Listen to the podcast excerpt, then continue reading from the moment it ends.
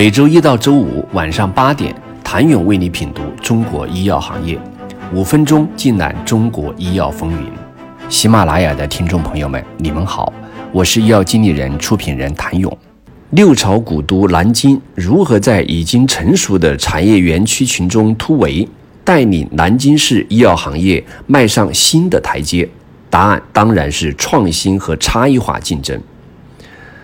根据火石创造的资料显示，截至二零一八年七月底，南京市共有生物医药企业两万一千三百六十一家，其中生物医药高新技术企业一百八十四家，GMP 认证企业三百八十九家，生物医药规模以上企业六十一家，共有生物医药企业上市公司数量含新三板二十一家。其中 A 股上市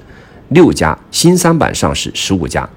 经过多年发展，南京市聚集了一批生物医药创新型企业，如设有国家级研发中心的正大天晴、康源药业等，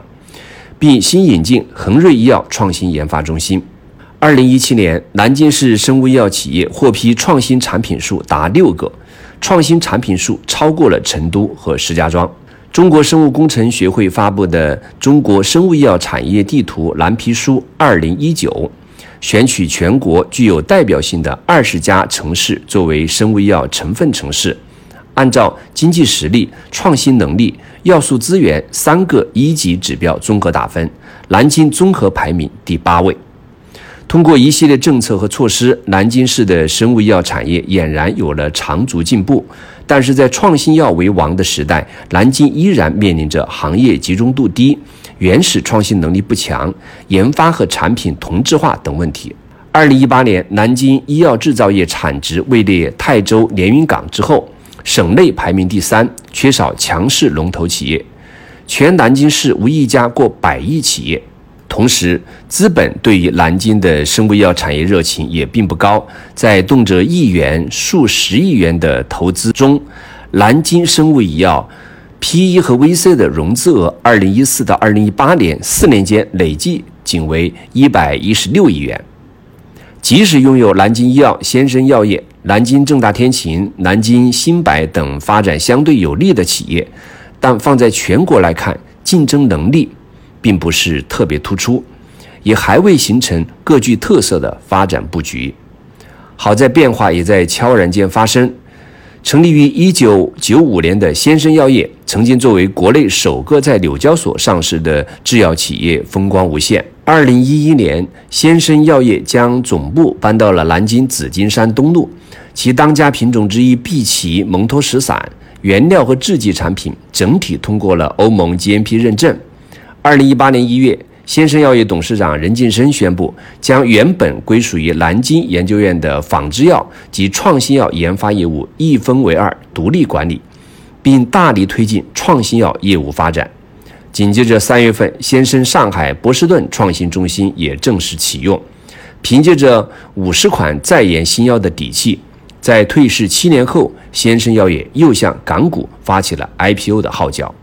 这个曾经打着创新标签的医药企业，终于在创新的路上狂奔了。二零二零年六月，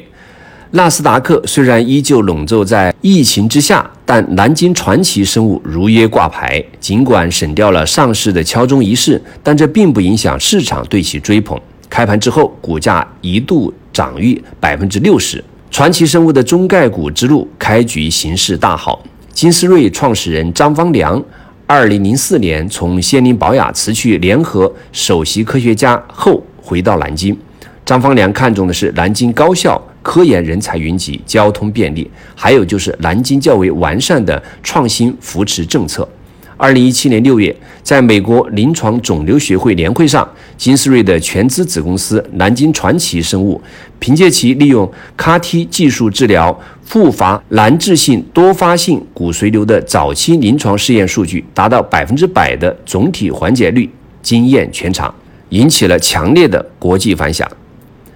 二零一八年三月，南京传奇生物首个 CAR-T 疗法获批临床。截至目前，其三期临床已经启动。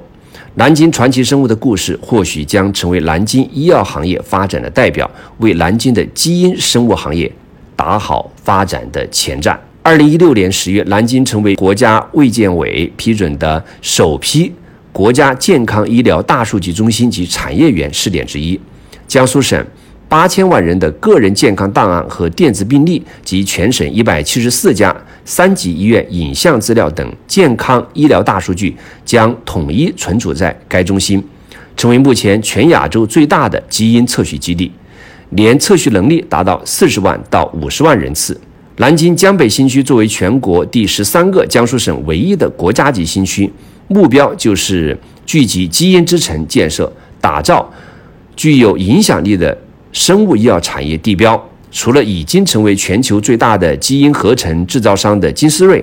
国内基因测序行业二十强企业已有十二家落户南京。南京在基因技术和细胞治疗领域已具先发优势。时光不语，静待花开。在这座拥有两千六百年历史的城市中，生物医药产业发展依旧任重而道远。一个行业的发展壮大，并非一朝一夕就能完成。南京转型成为基因之城，依然有待时间证明。谢谢您的收听。想了解更多最新鲜的行业资讯、市场动态、政策分析，请扫描二维码或添加医药经理人微信公众号“医药经理人”。医药行业的新闻与资源中心，我是谭勇，明天见。